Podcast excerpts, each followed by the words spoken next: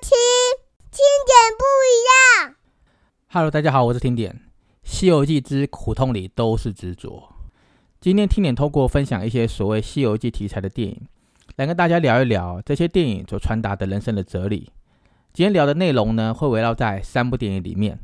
分别是《西游记女儿国》、《西游降魔篇》、《西游记之孙悟空三打白骨精》。电影里所传达的人生的哲理，人为什么会产生痛苦呢？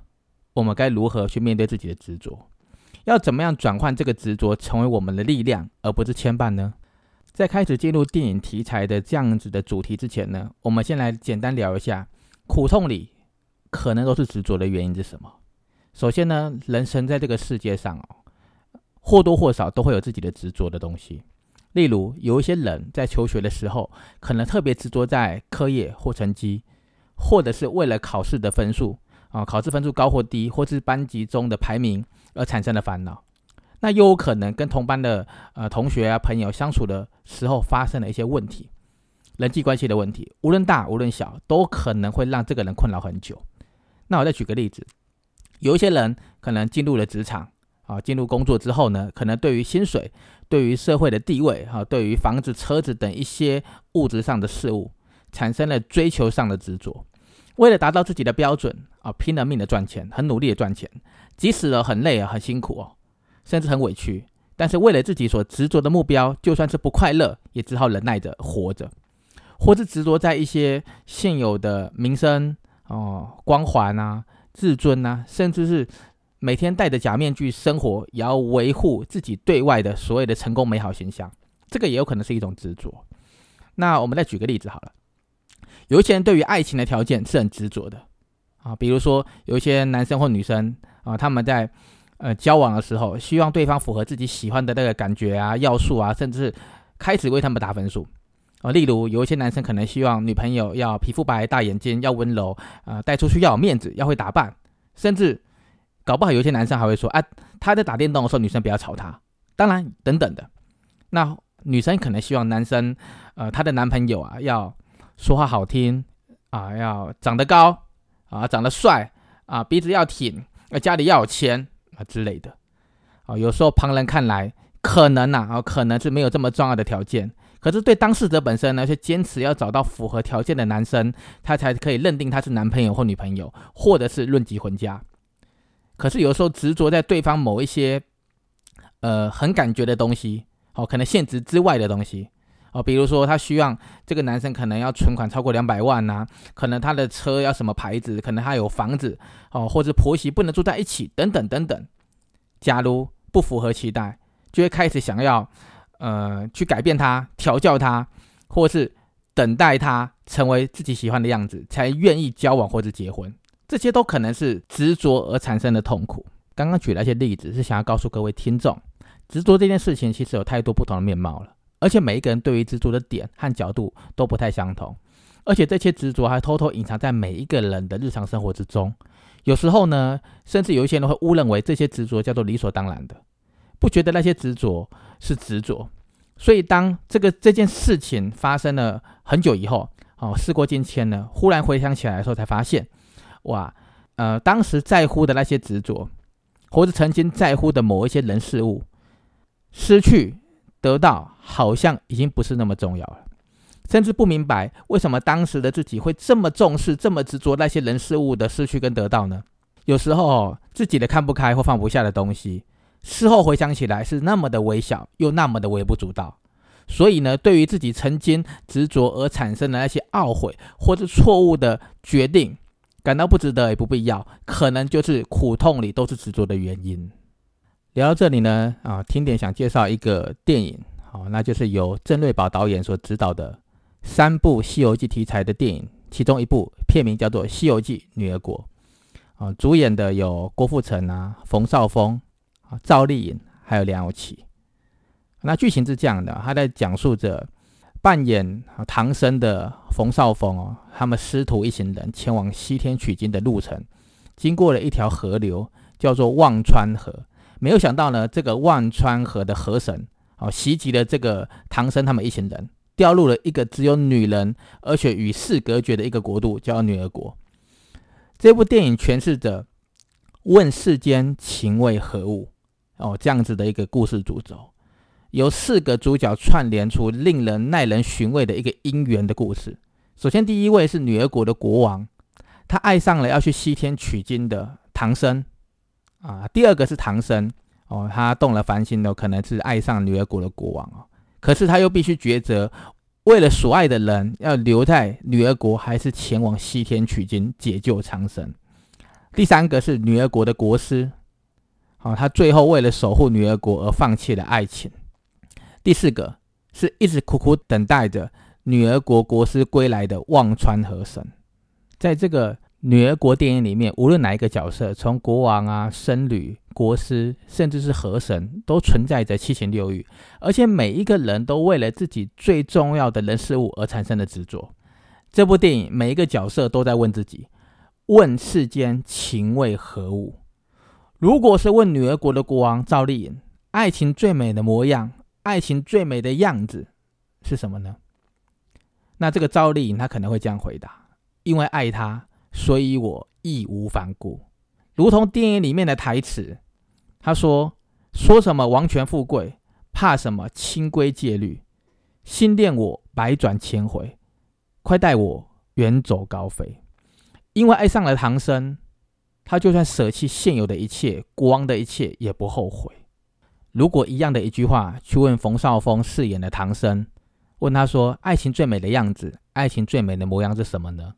他可能会这样回答：“他会说，我爱你，你也爱我，这样就够了。哪怕不能在一起，我把爱放在心上，默默的祝福这份爱，无怨无悔的，你我都会成为更好的人。”其实，一样类似的对白，在周星驰所执导的电影《西游降魔篇》里面，电影即将结尾的时候，也出现一样类似的对白。在降魔篇里面，唐僧的师傅问说：“玄奘啊，你现在对于大爱、小爱、男女之爱是怎么看的？”唐僧回答：“男女之爱也包含了所谓的大爱、小爱之内，众生之爱皆是爱，没有大小之分。有过痛苦，才知道众生真正的痛苦；有过执着，才能够放下执着；有过牵挂，才能了无牵挂。”从这两部电影的例子之中呢，听点当然有一些自己的想法。人之所以会产生执着，很大的原因可能都是源自于“我”这个字。例如，我的玩具、我的成就、我的财富、我的名声，以及我的伴侣。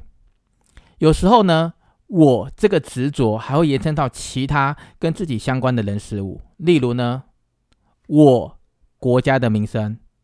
我孩子的成就，我孩子的成绩，我的婚姻，我老公的工作，太多太多跟我这个字有关了。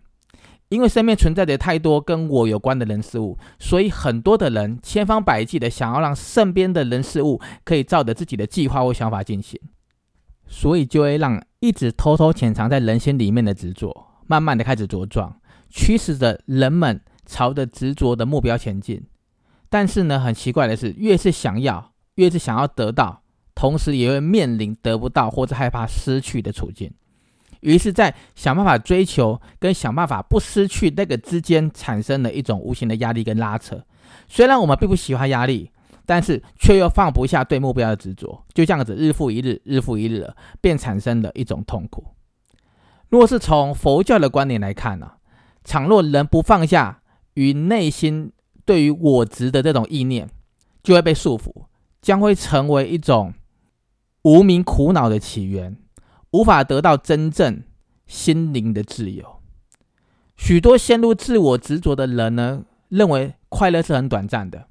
快乐呢，稍纵即逝，一下就消失了。为什么呢？因为很多的人把快乐建立在物质上面，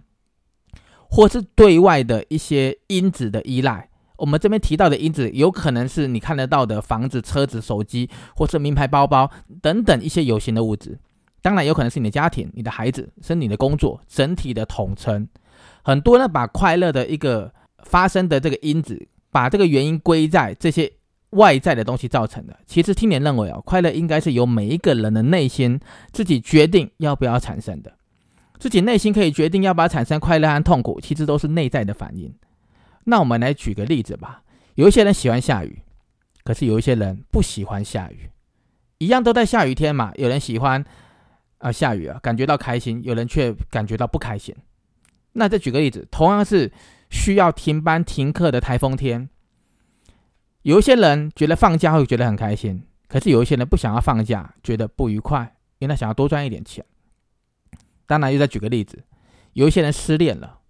啊，丢掉了那个前男友送的那个漂亮衣服，想到这可能是失恋带来的难过，但是对于这个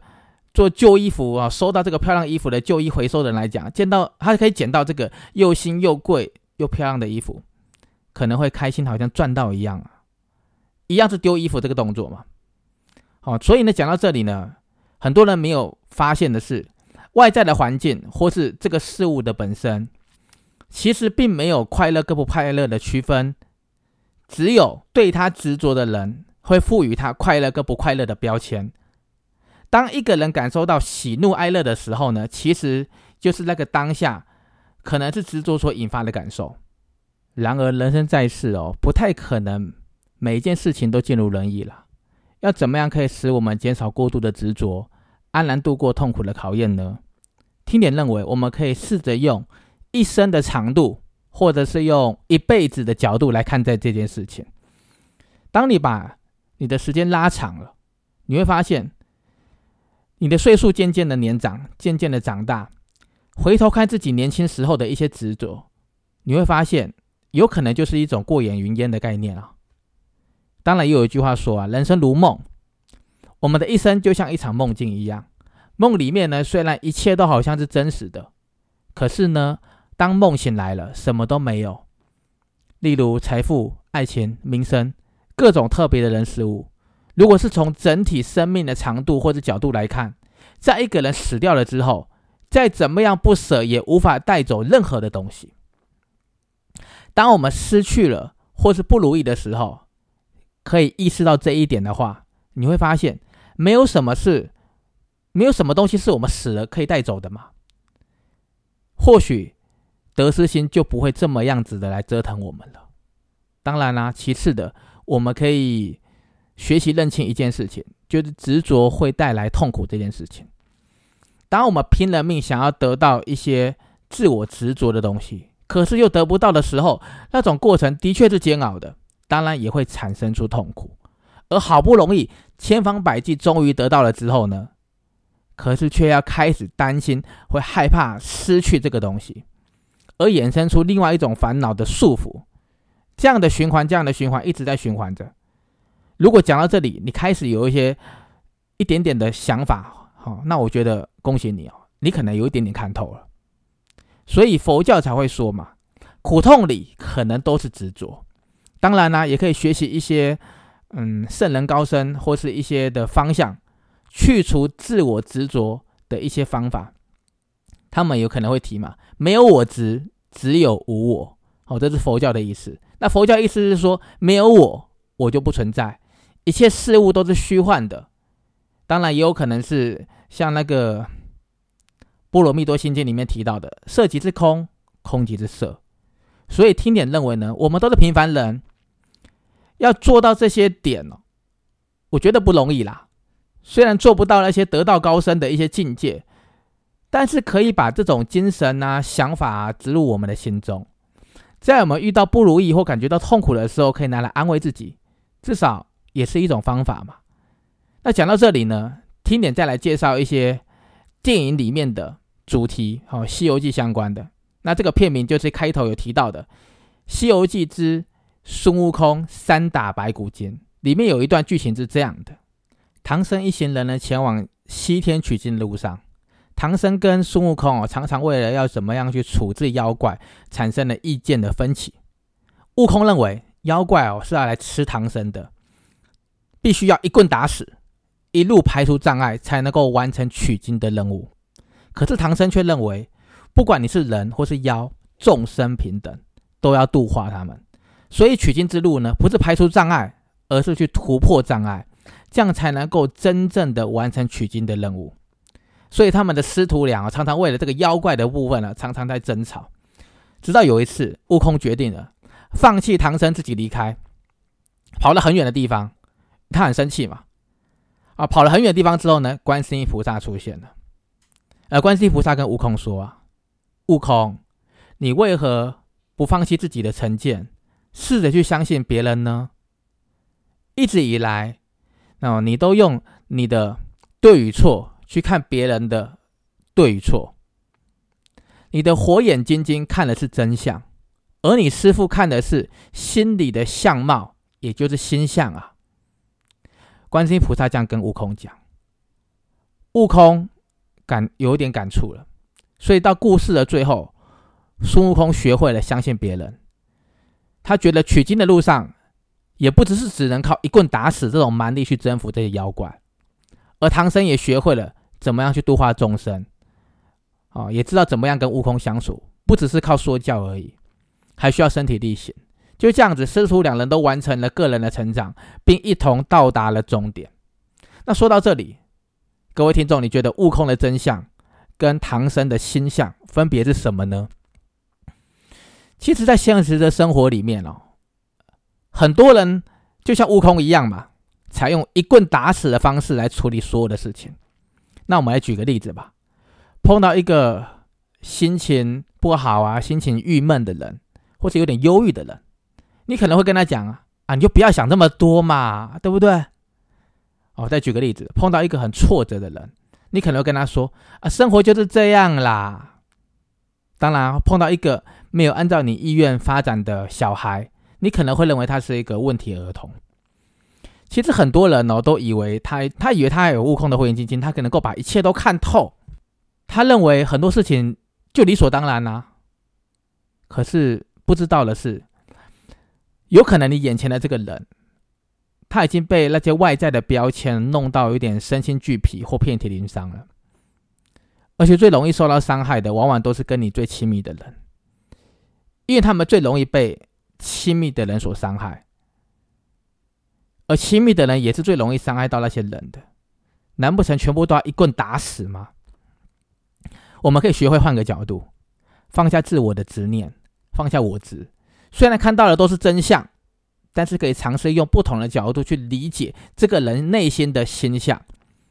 当你用心发现对方的内心的面貌之后呢，你给对方的回答或是回应，可能就会截然不同了。当然呢，对方给你的回馈的反应也会完全不同哦。那我们再来提到《西游记女儿国》这部电影的剧情当做例子吧。女儿国的国王很爱唐僧，可是，在国家度过了大难，在这个女儿国国王昏迷醒来之后呢，他跟唐僧说：“我做了一个梦，我梦到我们一起慢慢的变老。但是唐僧你不开心不快乐，因为女儿国的国王一直都知道唐僧想要去西天取经，但是对于爱情的执着。”他想要强迫留下唐僧，可是，在梦境中呢，观世音菩萨跟女儿国的国王说：“在这个世界上啊，只要是能够放下的，都是你从未拾取过的。意思就是说，只要是你能够放下的东西，都是你从未捡起来过的东西。”就像，这一句话让他醒悟了，让女儿国的国王醒悟，执着或是勉强。并不会让整体事情变得更美好，反而有可能让最爱的人不快乐、不开心。同样的道理，我们可以从这个故事啊，从这个剧情得到一个醒思：当你开始感觉到痛苦的时候，是不是应该先静下心来判断，这个痛苦的来源是不是因为事物的本身，还是你对于事物这件事情产生了执着的看法？举个例子来说吧，如果手被火烫到了，好被火烧了，手会感觉到痛。那痛的根源可能是来自于这个火，我觉得这个事物的本身。只要把手从那个火旁边移走，就是把火移开或者把手离开嘛，痛苦是不是就减轻了？一样的道理。再举个例子吧，好，我们的内心被别人的一些刺激的话语刺激到，感觉到心痛。这个痛的根源是来自于别人对你说话的刺激。那你可以先选择从那个人身边离开啊，对不对？就离开这离开这个造成痛苦的这个根源嘛，或是不要把他的话放心上。那也就是改变你对事物的看法，也可以用来减轻痛苦的方式。所以这些话说来说去，你会发现呢，让你痛苦的原因是自我的执着或者执念。那么最好解决痛苦的方法，就是尝试跟这个痛苦相处，让一切顺其自然的发生，并且将自己从里面抽离。好，自里面抽离哦，不要让我这个概念放到里面。一旦你不再有那种自我的执着，也不再有那些坚持的时候呢，你会发现生活的重心呢会转换成为造福人群、造福他人。不知不觉之间呢，你一定会慢慢的卸下原本让你呃喘不过气来的那种无形的压力或是隐形的压力，而你又慢慢的开始变得真正的快乐或开心起来。会哦，一定会开始变变得快乐或开心起来，因为这个快乐。是可以持续的，因为你的快乐不再依赖外面的物质所产生，而是你内心决定要快乐。那这个快乐不只是可以持续，而且也不是短暂的，也不容易消失。你就会慢慢发现，那是因为你的坚强而让自己开始快乐起来，而且你也有能力让自己快乐起来，这就是一个成长的证明。最后别忘了，全世界最会接力你的人呢，其实就是你自己，因为只有你。才能够无时无刻的陪伴自己。只有当你自己想通了，有了意愿让自己快乐起来的时候，才是真正能够创造快乐的源头啊！千万不要让执着苦了你啊！也不要过度的放大自己，更不要过度的主观，可以多预留一些造福他人的时间和空间，而且能够更客观的看待人事物，拥有更宽广的知觉。那时候我们可能会发现。我们的听觉更加的敏锐了，视觉也更加的清晰了，洞察力也更加提升喽。我们的内心也会变得更加的平静，以往哦难以处理的情绪啊，也获得了澄清。以前种种的不愉快的经历，也开始学会了理解通透，坦然面对，坦然释怀，清澈的心灵将会引导着你，迈向自在、客观、宽广的心灵。提升到一种更自由的不同的境界哦。今天我们就聊到这里喽，我们明天见。谢谢收听，听点不一样。